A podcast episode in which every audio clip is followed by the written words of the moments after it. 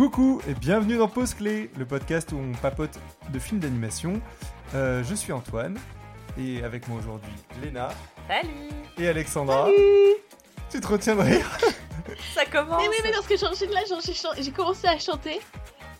Et, et j'ai vu ton regard du. Mais j'allais commencer à parler, genre, pourquoi tu. Pourquoi tu chantes? C'est pas grave, c'est pas grave, t'inquiète pas.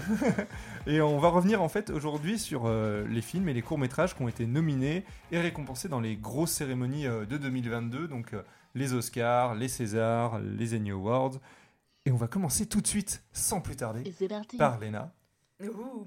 Eh bien, moi, je vais vous parler d'un film que j'attendais avec impatience de présenter. Je les ai, j'ai saoulé mes camarades de podcast pour le présenter. Et euh, bah, j'espère être à la hauteur Mais oui. de ce film. Euh, il s'agit du Sommet des Dieux de Patrick Imbert qui est sorti en septembre 2021 et qui fait 90 minutes. Donc voilà pour un peu la trame. C'est donc un film d'animation euh, documentaire adulte, on peut dire, euh, qui est franco-luxembourgeois. Et donc euh, Patrick Imbert, on le connaît notamment parce que c'est lui qui a fait Le Grand Méchant Renard que nous apprécions Trop bien. princi- particulièrement avec Absolument. euh, C'est Antoine. c'est un de mes films jeunesse, mes préférés. Voilà, c'est celui qu'on recommande vraiment à tous les enfants euh, après 3 ans, parce qu'avant les écrans, les écrans c'est bof, mais Incroyable. vraiment très très chouette. Bref, il a aussi travaillé sur Avril et Boom Truqué, qu'on adore Bah ouais, trop bien. aussi, et Ernest et Célestine, qu'on Bah, trop adore aussi. bien. c'est Que des films que j'ai vus. oh merde Surtout que des. euh, c'est trois trop, trop films trop bien. Trois films trop trop films. et donc, euh, donc, Le Sommet des Dieux, euh, pour euh, revenir, vous vous en doutez, je vais toujours remettre ma petite patte de bibliothécaire. Donc, c'est adapté du manga euh, éponyme de Jiro Taniguchi, qui lui-même euh, est adapté du roman de Baku Yumemakura. Et en fait, il y a eu plusieurs adaptations au Japon, mais euh, il n'y a que ces deux adaptations qui nous sont parvenues à nous. Donc, euh, nous, petits Français, nous connaissons le manga qui a principalement inspiré les visuels et, l'histoire du, film. Et du coup, voilà, donc ce manga, il est réuni en 5 volumes qui sont parus en 2000-2003 au Japon et qui sont arrivés en France 2004-2005 chez les éditions Kana. Et c'est très très beau. Il y a une nouvelle réédition d'ailleurs euh, en hardback et tout trop belle avec le film. Bref, voilà. Trop. Je lance ça comme ça. Et donc, en fait, le film euh, se concentre sur les deux premiers volumes et le dernier.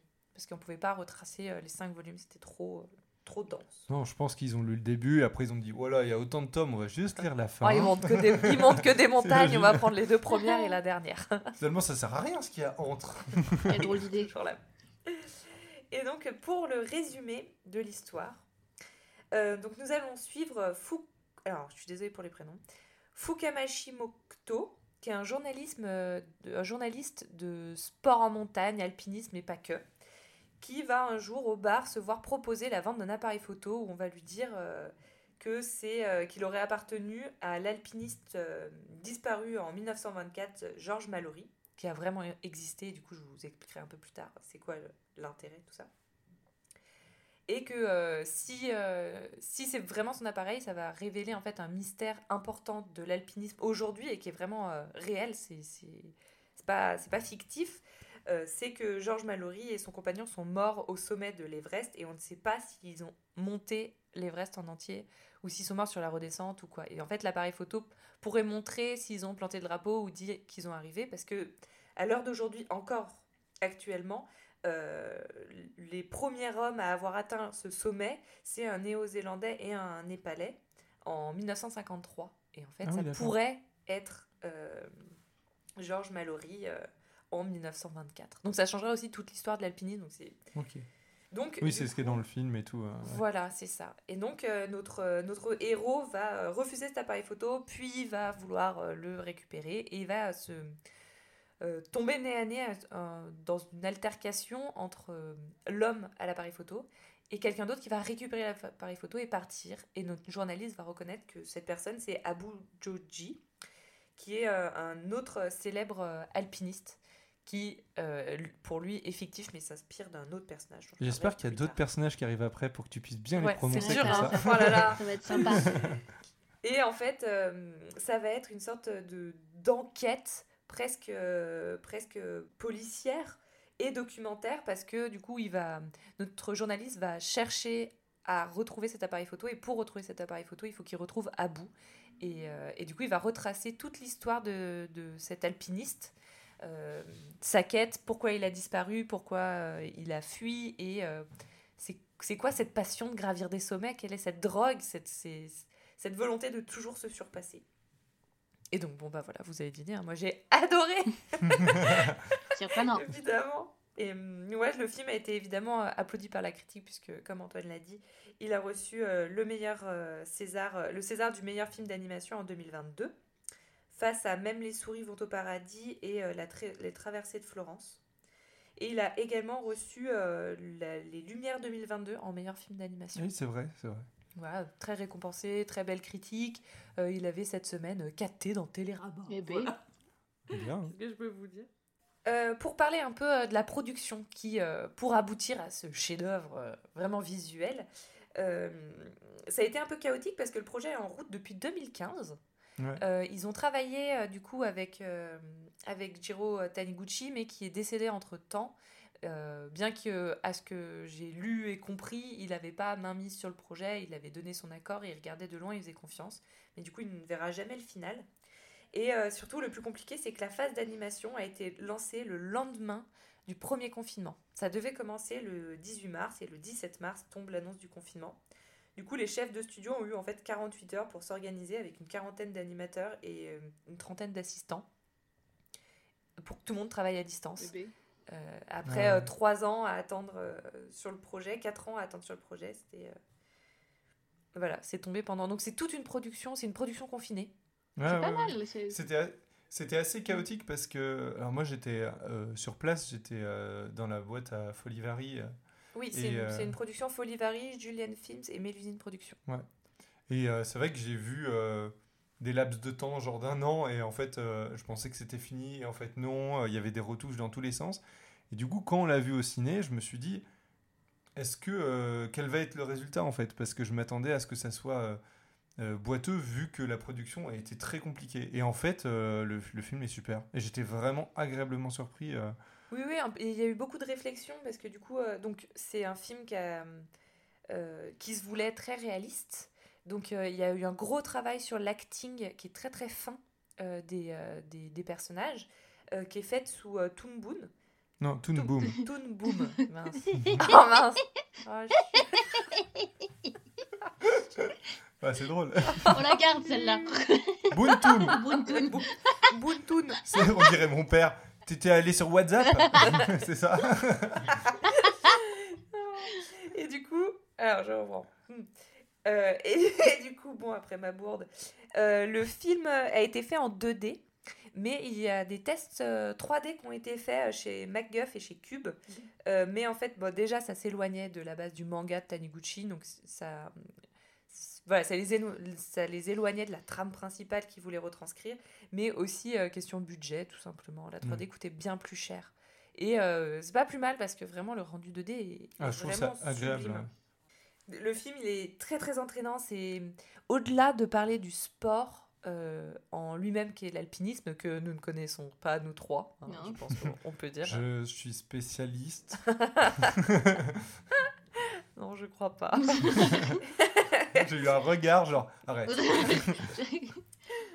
Donc il y a toute une forme philosophique sur euh, le dépassement de soi, la quête perpétuelle d'aller toujours plus loin, à, à- à s'en mettre à défaut, à en mourir. Euh, le dépassement aussi euh, toujours des hommes qui ont volonté de se hisser au-dessus de la nature alors que, alors que la nature était là euh, avant nous. Et c'est aussi vraiment quelque chose de, très poétique. c'est ouais, un film très philosophique et il faut pas se heurter en se disant ah moi un documentaire sur la montagne C'est pas vraiment documentaire. Euh, bah sur l'histoire de l'alpinisme quand même. Oui, oui, il y a une partie histoire de l'alpinisme, mais sinon euh, c'est. euh, Je sais pas, à mon avis, tu tapes sur Google, il doit y avoir marqué drame, comme un peu absolument 75% non des parce que films. film d'animation, il y a juste film d'animation. Oui, parce Oui, que c'est vrai. que. L'animation ça peut pas être drame. Bah non, bah ça- en même temps, c'est un genre, l'animation. Voilà. Alors, on le voit bien là avec les sélections qu'il y a eu. Ah. Euh, Et donc, euh, donc voilà, c'est un film euh, voilà, euh, qui parle aussi, euh, qui est une leçon de vie sur voilà, la, la puissance du mental, euh, la, la rédemption aussi, parce qu'on va voir que vous verrez que le personnage d'Abou, en fait, il se retire du monde de l'alpinisme parce que il va monter avec un de ses amis, non, avec le fils, avec un enfant. fils d'un ami, et en fait, l'un tombe, et pour sauver, ils sont obligés de couper la corde. Elle est ouf, cette, Et cette scène est- Elle est Cette scène est incroyable, c'est très très poignant. Les scènes sont très très fortes. Ouais. Et, euh, et ça, on, on doit surtout euh, au décor. Vraiment, alors euh, j'ai pas trouvé le nom du chef décor, mais c'est le chef décorateur artistique, chef de Ouais. DA. C'est euh, David Cocardasso. Et vraiment, euh, il devrait figurer euh, en tête sur le DVD parce que c'est les décors qui font tout le film. C'est c'est vertigineux, c'est on, voit ces montagnes et on a l'impression d'y être et c'est ah oui c'est vraiment Bah, c'est- c'est bien animé aussi, mais. euh, c'est mais- magnifiquement animé, mais les animations sont. En fait, le but, c'est de montrer la montagne, c'est de montrer la beauté, c'est de Ouais. montrer à quel point c'est envoûtant et pourquoi on a envie d'aller là-haut et quel plaisir il y a à se retrouver là-haut. Et aussi de montrer. euh, parce que c'est des hommes qui montent euh, en solitaire euh, l'Everest, puisque c'est le but, c'est de, de monter, voilà, d'être toujours plus haut et toujours plus fort. Et donc, c'est monter aussi euh, la puissance de la nature, la solitude et la petitesse de l'homme. Et du coup, c'est en ça que les décors sont très très importants ici. Et ça fait vraiment un effet euh, waouh, c'est c'est vraiment euh, très très beau. On sent autant euh, la hauteur, la beauté du lieu et tout le danger on ressort. Vraiment, Mm. c'est- les pentes, les, les crêtes. Euh, et il y a tout un travail sur la couleur aussi qui est, qui a- auquel ils ont laissé un petit grain qui fait un peu euh, photo Kodak. Hmm. Vous voyez Ah Oui, oui. Alors euh, voilà, et ça, donne vraiment un, plus à l'image qui, est, euh, qui est très très beau et qui est en plus, je, termine après, euh, je, passerai sur un autre sujet, je parlerai des personnages, mais toute cette image, elle est après rehaussée par les musiques d'Amin Bouafa. Et, c'est vraiment, je, c'est stupide, c'est le mot qui me vient, mais c'est vraiment, c'est très envoûtant. C'est poétique, c'est philosophique, c'est très très bien fait. J'ai vraiment. euh, j'ai peu de choses à redire. J'y suis allée en me disant, je vais sûrement m'ennuyer parce que voir des gens. euh, en, sans que ce soit des images, euh, des vraies images, voir des gens monter une montagne sans que ce soit vraiment des vraies images de montagne. En plus, voilà, moi j'ai grandi dans la montagne, je, avec le Mont Blanc. Voilà, envie du concret, quoi. oui, c'est dur de se dire euh, bon bah je vais voir quelqu'un faire ça et c'est ils ont réussi à rendre ça euh, bah, comme la BD de Taniguchi, c'est passionnant, c'est entraînant, c'est vraiment une enquête policière dans les montagnes où on grimpe et c'est euh, non, c'est vraiment très très bien et je pense que ça suit aussi grâce euh, aux protagonistes de l'histoire qui sont euh, du coup très différents et pas forcément Physiquement. de quoi? Moi, j'ai confondu un peu les, les deux, les deux personnages principaux pendant une partie du film parce que leur cara design, ils se... Donc, euh, leur apparence est, est trop similaire pour moi. Oui, parce qu'en fait, un peu de dans, dans, le, la, dans le Abou du présent, il a de la barbe, mais Ouais. vu qu'on est beaucoup dans des flashbacks de la vie de Abou, il n'a pas de barbe et c'est vrai qu'il ressemble un peu euh, Après, peut-être à Fakamashi. je suis peut-être un peu débile, mais euh, Alex a dit Ro, Oh. mais tu t'as pas non plus dit non. Oh, non, non, tu tu sais, elle rajoute un petit Oh non non, non, je, je pense que mes, mes, mes héros euh, se, se suffisent à eux-mêmes. Cette phrase, C'est une belle phrase, Oui, cette phrase, on s'en retiendra. on la garde. Et donc, euh, ces deux personnages, ils sont très différents. Parce qu'il y en a un qui est très solitaire, euh, au passé douloureux. euh, on pourrait croire ténébreux, mais pas du tout. Il est très solitaire, il est antipathique. Euh, il a la tête dans le guidon, il veut faire que monter. Et on a ce journaliste qui est hyper curieux, qui est admiratif d'Abou et qui veut suivre, qui veut comprendre, qui a une soif de recherche de, réponse. C'est chouette parce qu'on on est entraîné par l'entrain de ce journaliste et sa curiosité. Et en même temps, euh, on a tout, ce, tout le côté historique avec le personnage d'Abou. Et donc, euh, le personnage d'Abou, d'ailleurs, pendant que j'y suis, et, euh, ce que je vous disais au début, euh, donc il est fictif, mais il est, il est inspiré d'un vrai alpiniste japonais qui s'appelle Yasuo Kato. Dernier nom. Dernier- euh, oui, je crois que c'est le dernier nom. et avec qui il a de nombreuses similitudes. Il y a plein de trucs dans le film. Euh, Abou, il va perdre deux doigts parce que voilà, il Ah part oui. dans le froid et tout. Et bah, cet alpiniste en a perdu trois. Et en fait, c'est ça, c'est que tout le, tout le film il est bourré de petites anecdotes vraies. Et il y a plein d'alpinistes qu'on quand on parlait en disant c'est drôle, on revoit par exemple la maison d'Abou qui est euh, au milieu de. à mi-chemin euh, pour monter l'Everest. Et ben, cette maison, elle existe vraiment. C'est là où les alpinistes s'arrêtent et c'est vraiment la, la vraie maison qu'ils ont redessinée. Donc c'est Ouais, bourré de plein de petites anecdotes. Et moi, c'est ce qui fait que que ces films ils me prennent au trip parce que j'ai l'impression d'en sortir grandi, d'avoir appris. Je- J'en ai pris plein les yeux et en même temps c'est intelligent parce que t'apprends plein de choses. T'apprends euh, beaucoup de choses sur le sport alors qu'on n'y est pas, pas forcément euh, sensible euh, dans, un- sur un sport nouveau, euh, en plus d'un point de vue euh, d'un autre continent. Euh, Mm. et, et voilà, c'était vraiment, euh, je trouve ça bien que quand il y a des films comme ça qui font réfléchir, qui font avancer, qui nous font pas seulement voyager. euh, et, et voilà, qui font réfléchir sur la petitesse de l'homme. Et, euh, et vous- j'aime bien les films documentaires, j'avoue, mais là, c'est pas seulement ça. C'est enrichissant. c'est- C'est enrichissant et c'est beau. Vraiment très beau. Oui. Vraiment. Et si jamais vous aimez pas l'alpiniste, euh, allez quand même le voir parce que vraiment, c'est beau. Il vaut le beau. coup. Et on se tient au siège à des moments. C'est pour ceux qui ont le vertige, je préviens. Eh ben, eh ben, on va pouvoir passer à toi, Alex. Waouh, euh, waouh. Je vais donc essayer d'être concise puisque je m'attaque à un gros morceau, euh, puisque euh, je me suis auto-chargée de parler des trois Disney qui ont été nommés aux Oscars euh, euh, cette année et qui ont bien sûr euh, eu leur euh, euh, nomination dans les euh, ONI Awards Co.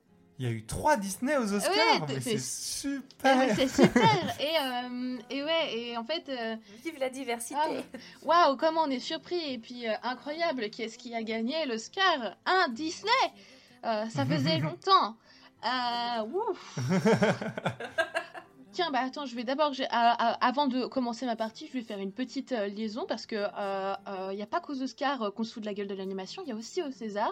Et euh, je tiens euh, publiquement, euh, même si personne nous écoute, je tiens publiquement euh, euh, à insulter euh, les gens qui ont présenté les Césars et qui ont insulté la profession, qui ont euh, euh, pas respecté euh, les gagnants.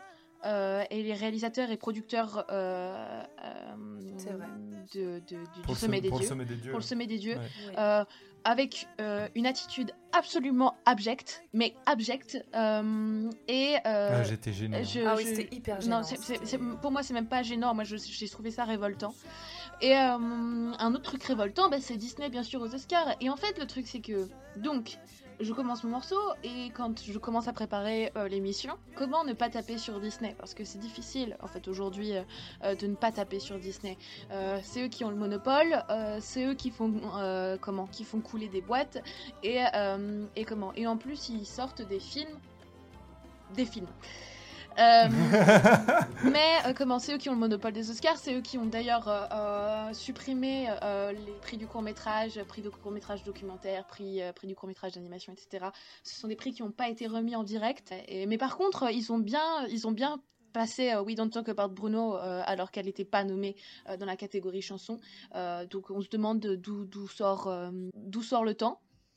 Euh, Et puis, et puis par ailleurs, c'est vrai que du coup, euh, bah, euh, vu qu'on est intelligent aussi, on fait remettre le prix en animation à trois actrices qui jouent des princesses Disney dans des live action et, et qui présentent la catégorie en expliquant que euh, bah oui, en même temps, les parents, ils en ont marre euh, de regarder ces films d'animation euh, et que ça, ça doit leur casser les oreilles et que c'est vrai que l'animation, c'est pour les enfants.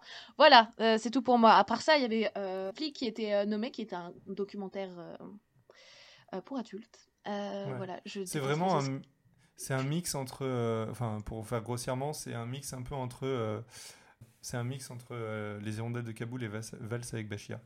Je, je Et- trouve. Et effectivement, euh, c'est là, pardon. euh, du coup, c'est, je trouve que les Annie Awards, vu que c'est concentré sur l'animation, je trouve que leurs catégories sont vachement plus intelligentes. Oui, bah oui. C'est-à-dire que eh ben, les Disney vont, par, par exemple, euh, être dans des, des- une, une catégorie qui est plus familiale, je trouve, que dans des films. Et après, il va y avoir des... Alors, je sais plus comment ça s'appelle. ça- Oui, t'as les films indés, euh, t'as. Ça laisse de la place aux autres, en fait, Oui, de la. Et- et visibilité surtout, à toutes les catégories qui existent dans le film Euh, d'animation. tu mets Flea et Encanto, à quel moment? Oui, ça n'a rien à ça. Voir. peux- à rien à voir. Oui. Mais à rien à voir.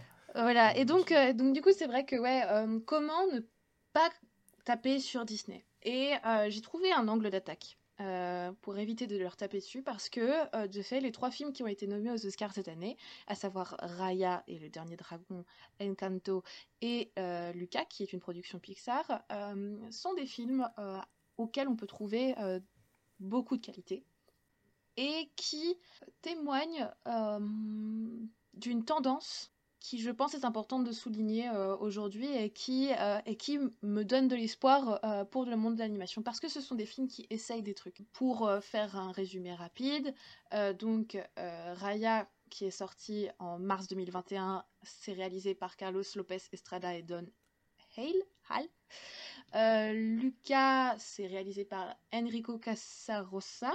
Euh, qui est italien, euh, et c'est sorti en juin 2021. Euh, les deux ont eu des sorties Disney+, et le dernier, Encanto, a une sortie en salle le 24 novembre 2021, et est réalisé par Byron Ward et Jared Bush. Pour résumer les trois films, donc Raya, bah, c'est sur l'histoire d'une princesse guerrière qui doit sauver son pays et son peuple, et qui donc part à la recherche d'un dragon le dernier dragon.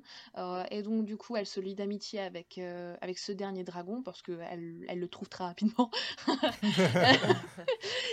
et comment Et ensemble, elles doivent, elles doivent sauver, sauver les, les, déséquilibres entre les peuples de, de, leur région et apprendre à faire confiance.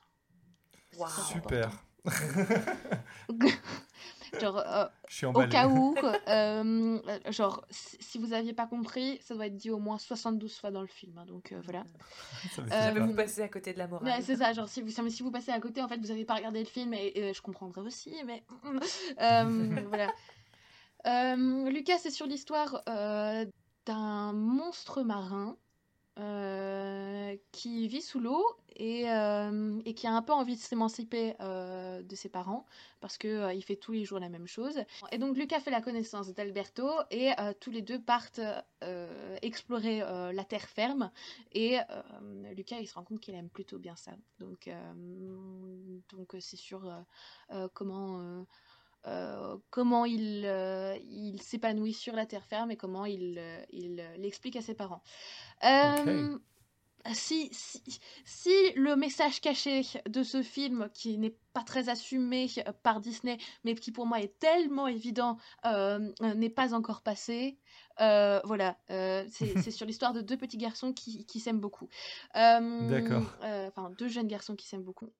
Et pour Encanto, c'est sur l'histoire de euh, Mirabel, euh, qui fait partie de l'incroyable famille Madrigal. Et euh, l'incroyable famille Madrigal vit dans une espèce de, cuvette en Colombie, au milieu de nulle part, pas accessible par, par le reste du monde. Et tous les membres de cette famille ont un don et ce don leur sert pour aider leur communauté.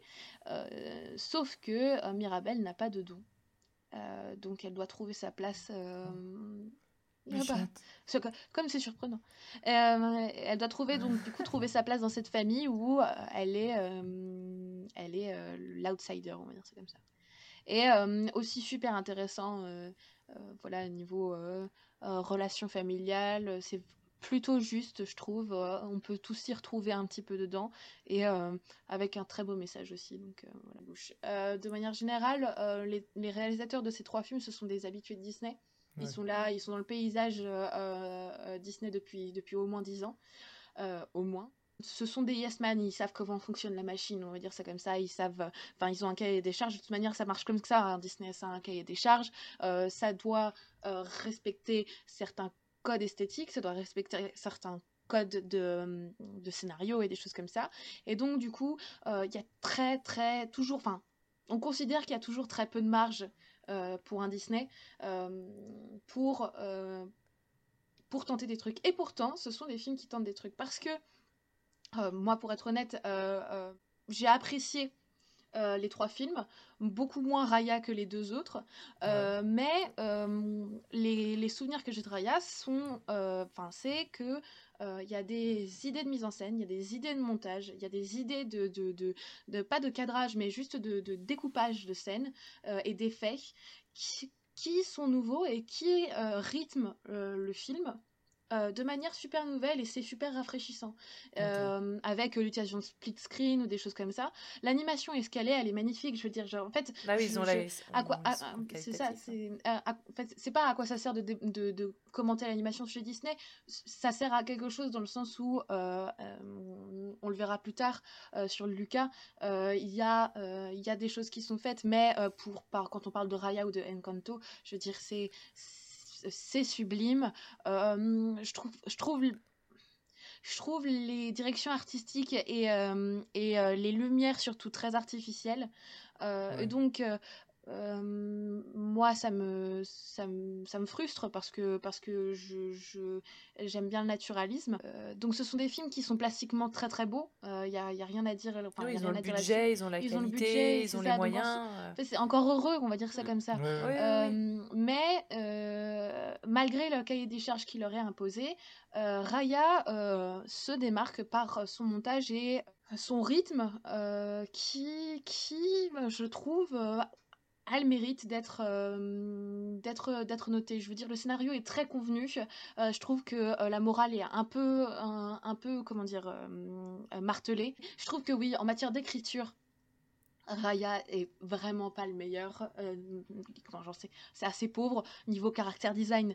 Oh, c'est Euh, une catastrophe. En fait, on voit vraiment qu'il y a un potentiel jouet derrière, surtout. Mais pour bien Raya. sûr. Oui, Bah, oui. le, et le puis- dragon, la- il faut le dire, hein, catastrophe. c'est la reine des neiges en dragon. Ouais, C'est ouais, C'est euh, C'est le potentiel commercial, il te et- et, crache euh, aux yeux, quoi. Ouais. C'est ça. Et en fait, le- au niveau des caractères design des humains, il y, a, euh, il y a des formes très variées, il y a des tailles très variées. Donc, du coup, en fait, ça fait que le caractère design est riche. Et en même temps, la tronche du dragon, je trouve que c'est c'est indécent. Et en plus, quand tu regardes les concepts euh, et, euh, et le travail des artistes derrière sur le design du dragon, euh, il y avait un très grand potentiel de quelque chose de très léché et de, de très euh, de, mm, de très ambitieux et en fait euh, finalement euh, t'as Elsa en dragon et c'est juste euh, c'est Ouais, ouais. je dirais pas Ouais, jusqu'à ouais. dire que c'est pathétique parce que parce que c'est vraiment c'est vraiment méchant et là à ce moment-là je deviens je deviens euh, je deviens médisante mais mais c'est pas à la hauteur de Mais de, de- c'est- un problème,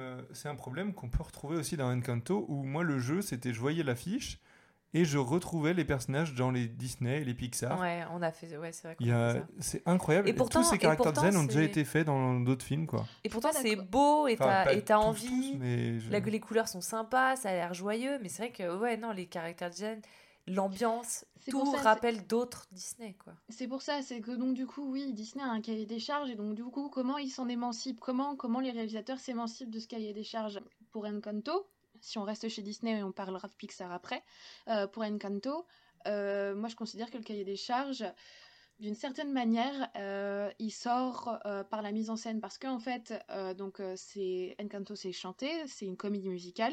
Les musiques sont composées par le très très saint Lin Manuel Miranda. Donc voilà, amen. Et en fait, ce qui est intéressant euh, avec, euh, avec Encanto, c'est que donc du coup, euh, ils ont un bagage musical très riche. Et comment mettre en scène des chansons comme ça. Et à ce moment-là, moi généralement, en plus, j'ai tendance à, à reprocher aux films Disney de faire des clips. Ce que je trouve intéressant dans Encanto, c'est qu'en fait, le côté comédie musicale et hommage à la comédie musicale est assumé. C'est-à-dire que je retrouve beaucoup d'Hamilton et de mise en scène euh, d'Hamilton, donc théâtrale, euh, dans, euh, dans la mise en scène des chansons d'Encanto. Et je trouve ça pertinent. En fait, d'ordinaire, j'aurais trouvé ça un, peu, un peu surfait, mais en fait, le, le- la trame artistique est assumée, et donc du coup, euh, ils y vont à fond, et, et je trouve que c'est super, euh, euh, c'est pas frais, c'est moins Ouais. rafraîchissant euh, que ce que je peux aimer chez Raya, mais c'est C'est cohérent. c'est cohérent et, et, et c'est assumé en fait. Et le film s'assume et c'est ça que je trouve assez bien. En plus, il est comment? De par son scénario qui est un huis clos, parce que euh, Encanto c'est un huis clos, euh, on est sur quand même quelque chose de, donc de très euh, euh, ambitieux euh, scénaristiquement et le film tient le film tient ses promesses et, euh, et comment et pour le coup si c'est le moins original des trois euh, c'est un bon Disney et ça fait longtemps euh, que j'ai pas vu un bon Disney. Oui, c'est vrai. bien vendu, bien vendu. Ça fait longtemps que j'ai pas vu un bon Disney, c'est-à-dire que euh, je suis la première frustrée euh, et en fait, euh, Encanto c'est une idée originale, incroyable, parce qu'il y en a plus beaucoup des idées Ouais, ouais, c'est originales. Et en fait, là, c'est ça qui est chouette, c'est que les trois films qui sont aux Oscars, ce sont des idées originales, ce sont des scénarios originaux. Donc du coup, c'est, enfin, que, que demander de plus Et Encanto est juste c'est le, c'est le, le, le moins, euh, le moins ambitieux, c'est donc celui qui a eu l'Oscar évidemment. Euh, mais euh, mais il fait très bien le taf. Et ça faisait longtemps que Disney avait pas aussi bien taffé. Ouais. Donc, donc voilà. Et pour Et- Lucas? Et pour Lucas, Lucas c'est mon préféré.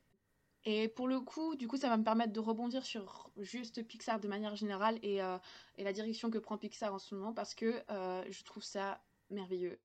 Euh, parce que Pixar a toujours euh, été donc au départ euh, précurseur. Et puis ensuite, dans les années 2010, euh, avec les suites qu'ils ont commencé à faire et, et le retour de leur franchise, enfin de, la franchisation de, de, leur, leurs histoires, je trouve qu'ils se sont, c'est devenu ennuyeux. Ils avaient des propositions intéressantes, mais c'est pas que c'était pas à la hauteur de Pixar, c'est que pas suffisamment téméraire. Et euh, moi, de manière générale, je regardais avec un peu d'aigreur euh, ce qu'ils proposaient euh, ces dernières années. Et arrive Lucas. Et Lucas est absolument merveilleux. Mais vraiment, je j'ai pas envie d'être trop de survendre le film, mais techniquement, le style d'animation, euh, c'est super nouveau. Et en fait, c'est là qu'on revient à du Pixar précurseur. C'est-à-dire qu'en fait, que ce soit avec Lucas ou avec Turning Red, il y a un essai euh, de style Mhm. qui est complètement nouveau et qui euh, sort du- justement d'un cahier des charges qu'on pourrait avoir sur ce type de production et qui donc du coup en fait euh, permet aux, aux artistes de, de créer du cartoon et de revenir au cartoon euh, au lieu du photoréaliste qu'on pouvait trouver dans Soul par exemple Ouais. euh, et, euh, et donc du coup en fait permet de créer des univers avec une direction artistique, euh, une forme, euh, enfin des formes, un style. Je veux dire c'est c'est pas uniquement les caractères design, c'est aussi euh, l'environnement, les bâtiments, etc. qui doivent correspondre justement à cette prise prise de décision artistique euh, particulière. Et donc en fait euh, on se retrouve avec un film qui est non seulement super mignon parce que au niveau du scénario c'est juste adorable, il n'y a rien à dire. En plus, l'histoire, enfin, le, film passe cool tout, cool tout seul, littéralement. C'est, ça se passe au bord de la mer. Euh, comment? Euh, Mais euh, enfin, euh, tu sens pas, tu sens pas le temps passer. Et en plus, euh, c'est super doux. Il y a une vraie prise de décision. Il y a une vraie prise de risque. Euh, dans le style, c'est un film qui aurait dû voir le grand écran, tout comme Raya, hein, mais euh, euh, Lucas particulièrement. Et je sais que chez Pixar, c'est le grand drame en ce moment parce que Oui, bah leurs trois derniers films n'ont pas vu le grand écran, euh, Turning Red non plus. Mais on voit que il y a quelque chose qui se profile et qui continue avec Turning Red et, et autant euh, c'est un autre sujet mais moi j'ai pas aimé Turning Red autant juste en matière de pure d'animation on revient en fait à du cartoon.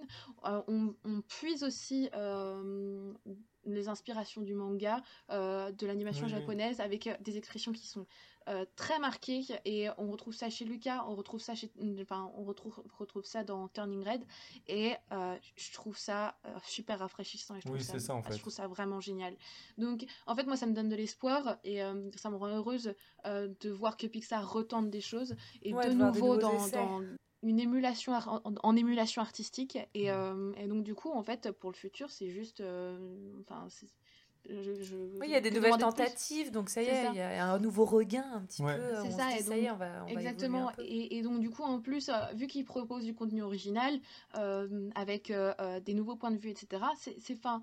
Je, je j'ai rien à Pourquoi reprocher. Ouais. Oui, c'est ça, exactement. C'est, c'est, c'est, euh, allez-y, allez-y, et que ce soit pour euh, Lucas ou pour Turning Red. Et encore une fois, euh, Turning Red sur le scénario, il y a plein de choses avec lesquelles je suis en désaccord, mais en tant artistiquement, mais foncez quoi. C'est c'est trop bien. Euh, c'est enfin on demande que ça en fait aujourd'hui en animation. On, on a l'impression d'avoir épuisé en fait le style Disney, épuisé le style euh, Pixar, et, et, et, en fait maintenant on a un, un nouveau souffle euh, artistique et euh, je trouve qu'il se ressent particulièrement dans Lucas. Ouais. Beaucoup moins dans Raya ou dans Encanto parce que, parce que ce sont des Disney.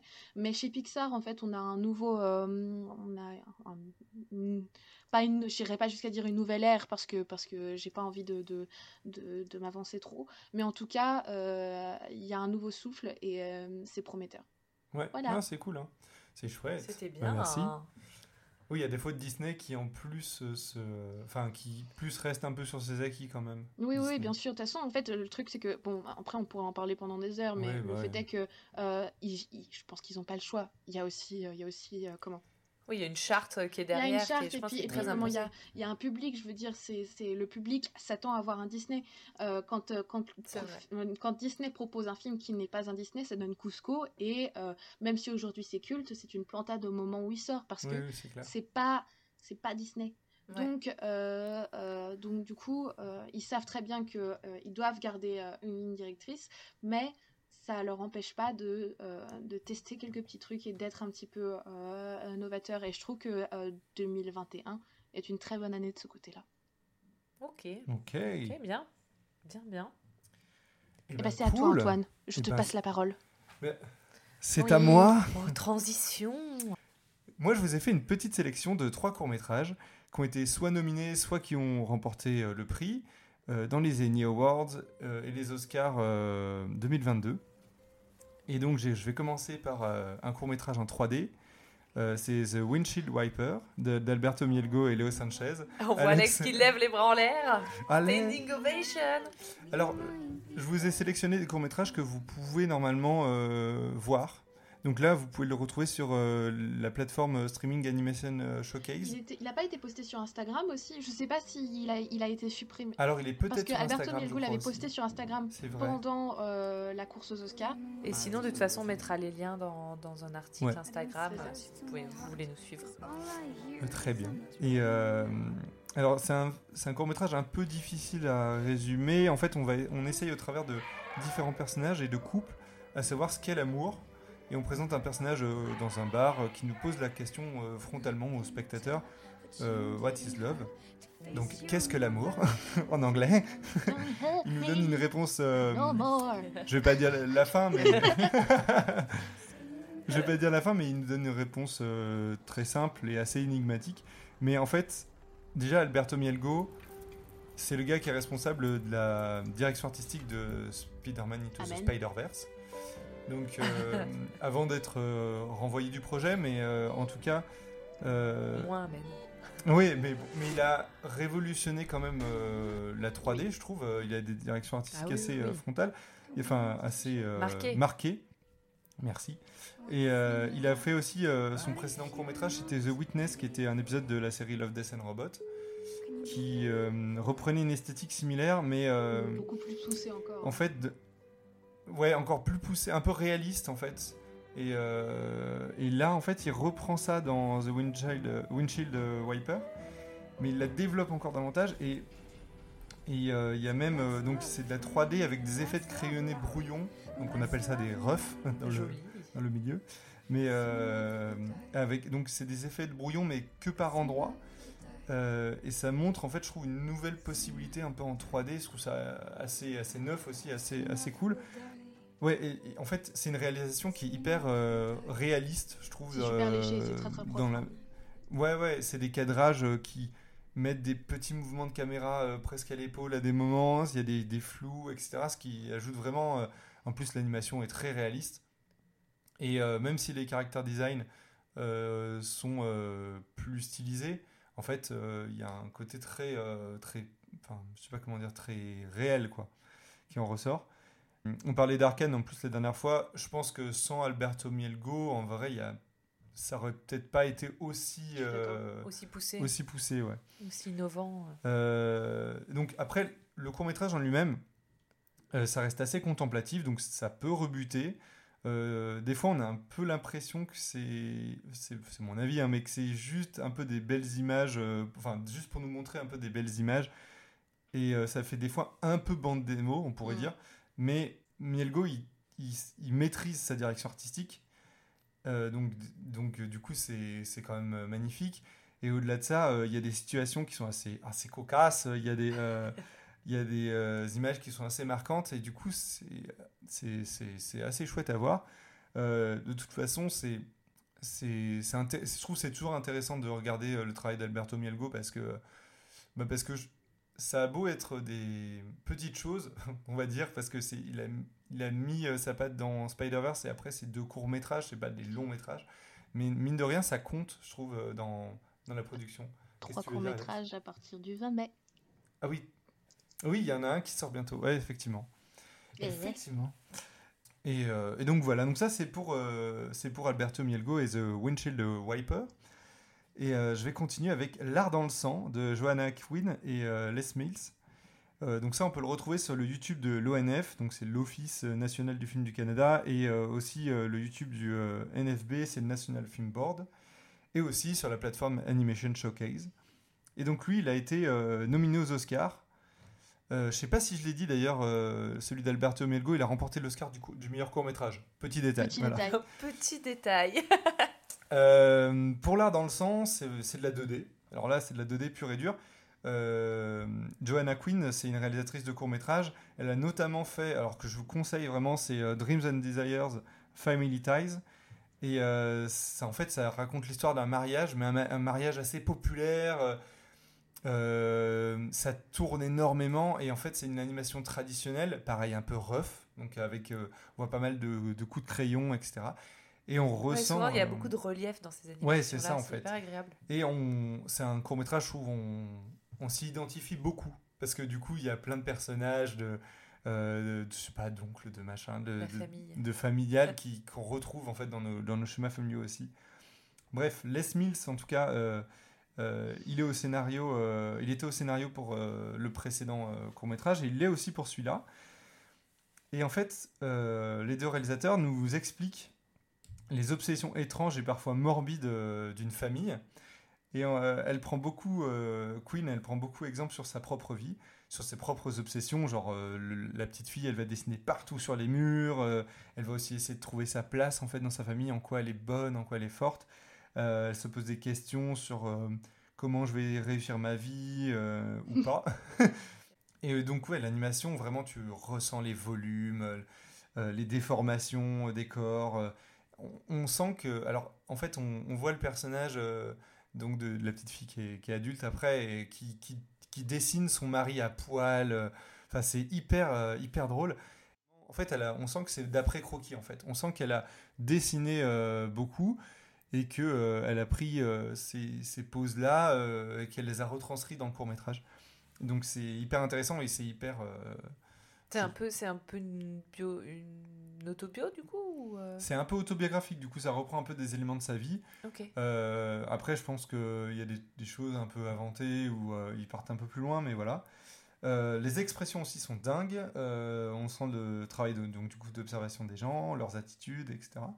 Et il y a aussi une réelle volonté de faire rire. Et, et c'est réussi. Du coup, ça- je trouve que ça fait du bien parce que, mine de rien, des fois, les courts-métrages, euh, comment dire, euh, ça peut être un peu. euh, comment dire, un peu court-métrage d'auteur, dans j'ai pas les mots, mais pour dire que ça peut être un peu, un peu compliqué à comprendre ou un peu contemplatif. Souvent, oui, ou on voilà. se dit parce que souvent Oui. les courts métrages, puisque c'est court, petit, ça, et que c'est pas non plus, euh, ça, ça a pas vocation d'être euh, mis au cinéma ou quoi. Je pense que du coup les auteurs se permettent de d'aller à fond dans des dénonciations souvent de, de problématiques et de sujets qui sont forts et qui sont souvent euh, euh, durs à regarder ou là- pas forcément, pas forcément. Des fois c'est très compliqué. Là, là, tu vois, ça mais pose des questions, euh, euh, ça pose des questions euh, sur sa propre vie, sur Oui. voilà. ça ouvre mais- plus de liberté. Mais en tout Ouais, cas, c'est drôle et c'est du coup c'est assez, assez chouette. Moi, j'aime bien les choses. on aime, on rire. aime l'humour. j'aime, j'aime rire. Je suis comme Ah oui. ça. Alors, je vous ai laissé un peu mon préféré pour la fin. Ah. Ce qui va peut-être pas être le cas de tout le monde, euh, c'est Bestia, euh, d'Hugo euh, Cavarrubias et de Tevo Diaz. Euh, vous pouvez le retrouver sur arte.tv. Ah oui. Et il a, li- il a eu le l'Annie euh, Awards du Best euh, Short Subject. Et il a été nominé aux Oscars pour le meilleur court-métrage. Euh, c'est un court-métrage en stop motion. Euh, forcément. Euh, Hugo euh, Cavarrubias, il a été animateur, directeur artistique et il est aussi réalisateur. Il est chilien. Euh, il a fait plusieurs séries en fait euh, et courts métrages. Il a bossé sur plusieurs épisodes, etc. Et, euh, et Tevo Diaz, c'est le producteur. Euh, et en fait, l'histoire de Bestia, elle est inspirée de faits réels. Hugo Covarrubias, il reprend en fait un fait divers, on va dire, mais qui s'est passé au Chili. En fait, c'est durant la dictature militaire.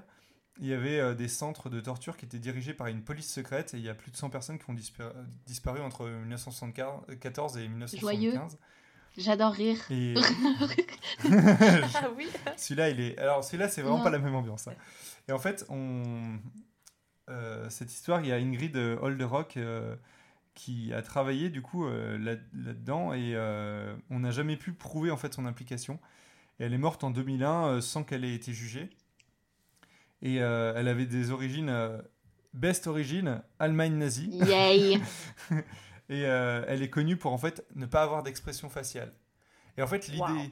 l'idée de génie de ce court métrage, c'est en fait, vu que c'est de la stop motion, les personnages, notamment le personnage principal, parce que c'est vraiment, on va se focaliser beaucoup sur elle tout le film, elle est en poupée de porcelaine.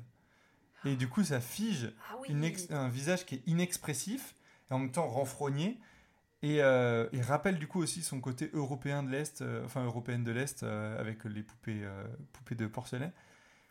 Et en fait, on nous montre cette femme qui a son train-train quotidien, sans encombre, mais on comprend grâce à la musique, l'ambiance, la réalisation qu'il y a quelque chose qui cloche. On en est rapidement très sûr. hein. Je pense que à partir du premier rêve, on se dit OK, elle est dingo. Ah, très bien. Euh, On n'aimait déjà pas les poupées de porcelaine avant, alors franchement. Alors là- L'ambiance, elle est, elle est froide, elle est, euh, on ressent vraiment un malaise. Et, euh, et c'est quelque chose que j'ai jamais vu en stop Mm. motion. Alors peut-être que ça existe, mais en tout cas, euh, j'ai été vraiment bluffé parce que la stop motion euh, permet en fait d'avoir un recul des fois sur euh, une petite vie. Ça peut isoler un peu de cette espèce de maison de poupée Mm. en fait. Et là, c'est ça, mais en glauque.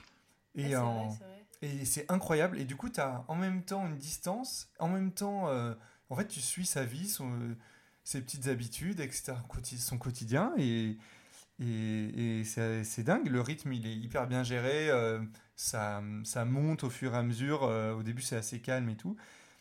Et il y a une scène. Souvent, on, on- on dit qu'il faut un peu une scène marquante dans un film pour en fait s'en souvenir et se dire Ah, cette scène-là, elle était dingue. Il y a une scène avec son chien. Je ne dis rien. Vous la verrez pour ceux qui ont envie de la voir. Elle est mémorable. J'ai jamais vu ça euh, dans un film et, j'ai- et encore moins dans un film d'animation. Euh, ça dure pas longtemps, mais euh, c'est euh, incroyable et en même temps c'est supportable parce que c'est de la stop motion. Enfin, c'est, je trouve ça assez dingue. Alors que c'est normalement hyper à regarder. Hyper cru. Vraiment, ouais, ouais, c'est frontal. C'est. Le, le bruit veut tout dire. Ouais. C'est très, c'est très imagé. Euh, Alex est statique. Voilà. Ouais, je, je laisse un petit suspense comme ça. Vous pouvez le, vous pouvez le regarder. Moi, c'est celui qui m'a le plus marqué et c'est celui qui m'a le plus plu.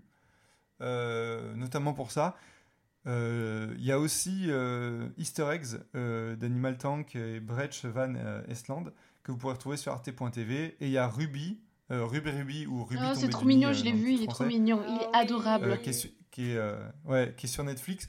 L'histoire est pas transcendante, mais période de Noël pour les enfants, euh, stop motion, euh, super chouette, ça fonctionne super bien. Et la On lumière, adaptée en petit album la gestion Ouais. de la lumière euh, dans, dans ce court métrage, c'est hallucinante. Hallucinante. Ouais, ouais, ouais, ouais. C'est Ouais. hyper tendre. Et j'ai bien aimé aussi euh, Précieux de Paul Mas, qui est aussi en stop motion, mais qui est, qui est plus disponible en ce moment, qui était sur, euh, euh, sur YouTube, je crois. Mais, euh, mais voilà. Bref, quelques courts-métrages qui sont possibles à trouver. Donc, pas d'excuses. Mhm. Euh, Allons découvrir tout ça. et voilà. Euh, C'est très intéressant parce qu'on parle rarement en plus des courts-métrages. Ouais, et, c'est un peu euh, l'occasion. oui, c'est vraiment l'occasion de montrer. Et puis les différents genres qu'on peut faire, les différents styles. J'ai pris aussi. 3D, 2D, stop motion. Amen. Comme C'est ça. très bien. Mais non, Ouais, et puis, euh, et très puis non, c'est- on oublie on n'oublie pas parce que nous c'est c'est c'est notre dada, mais euh, peut-être que euh, le public euh, oublie plus souvent que euh, c'est dans les courts métrages, que ce soit en live euh, ou en animation, que euh, les réals se font le plus plaisir, ils ont le plus de marge, et donc du coup ils ont ils ont Ouais. beaucoup plus de de, de, de possibilités euh, de créer. Et, euh, et de proposer euh, quelque chose et donc du coup euh, c'est toujours la catégorie qui est la, la plus la plus riche généralement Ouais, ça prend vachement de Ouais. risques. c'est- Ouais, ça, met beau- ça donne beaucoup de liberté. Ouais, c'est Mhm. très très chouette. Alors on n'a pas parlé euh, euh, des Mitchell contre les machines ou euh, de Flea ou il y a plein de choses, plein de, de films dont on n'a pas parlé. Donc après, si vous voulez dire votre avis euh, en commentaire ou quoi, vous pouvez. C'est là pour ça. Moi, je, je terminerai sur c'est les Mitchells qui auraient dû gagner l'Oscar cette année. Euh, et ils se sont vengés aux Annie Awards, donc, euh, donc euh, grand, grand bien leur face. Oui, la, la justice, euh, voilà. C'est un, c'est pas un film qui est parfait. Ça prend des risques. On sent que c'est un peu le cul entre deux chaises. En même temps, c'est plaisant Ouais, à ouais, regarder. Mais Et puis, ça, voilà, oui, c'est- puis c'est d'actualité. Le- ouais, ouais. L'histoire. Oui, et euh, puis et juste ouais, le récit. est graphiquement, ça propose aussi quelque chose de nouveau, donc du coup, c'est. Enfin, quelque chose de nouveau, c'est. Ouais. Qu'on aime ou qu'on n'aime pas, mais c'est un peu innovant. Quoi. En Ouais, tout cas, il y a de la recherche. Oui, c'est ça. Euh, voilà, bah, merci, euh, merci auditories de nous avoir écoutés. Merci. Merci à vous deux. Merci Antoine. Oh, bah, merci. Euh, Dites-nous du coup, en fait, quel film pour vous aurait dû gagner euh, s'il y en a qui vous ont plus plu que d'autres, s'il y en a que vous avez été déçus, s'il y a des courts métrages que vous avez vus, Euh, vous pouvez nous retrouver sur YouTube, du coup, Facebook. euh, et sur Instagram où on fait, vous fait les recommandations, on vous postera les liens ou autres. Oui, tout ce qu'on a abordé au cours de l'émission. Et- euh, voilà. N'hésitez pas à nous rappeler si jamais euh, on, on en oublie euh, de, de, de, re- enfin, de poster des trucs ou euh, enfin n'hésitez pas aussi à, à nous contacter euh, euh, de manière générale on est sympa Ouais, Oui. c'est clair. Non, c'est On clair. aime bien parler. on aime bien Donc voilà, bah, à plus. à plus bisous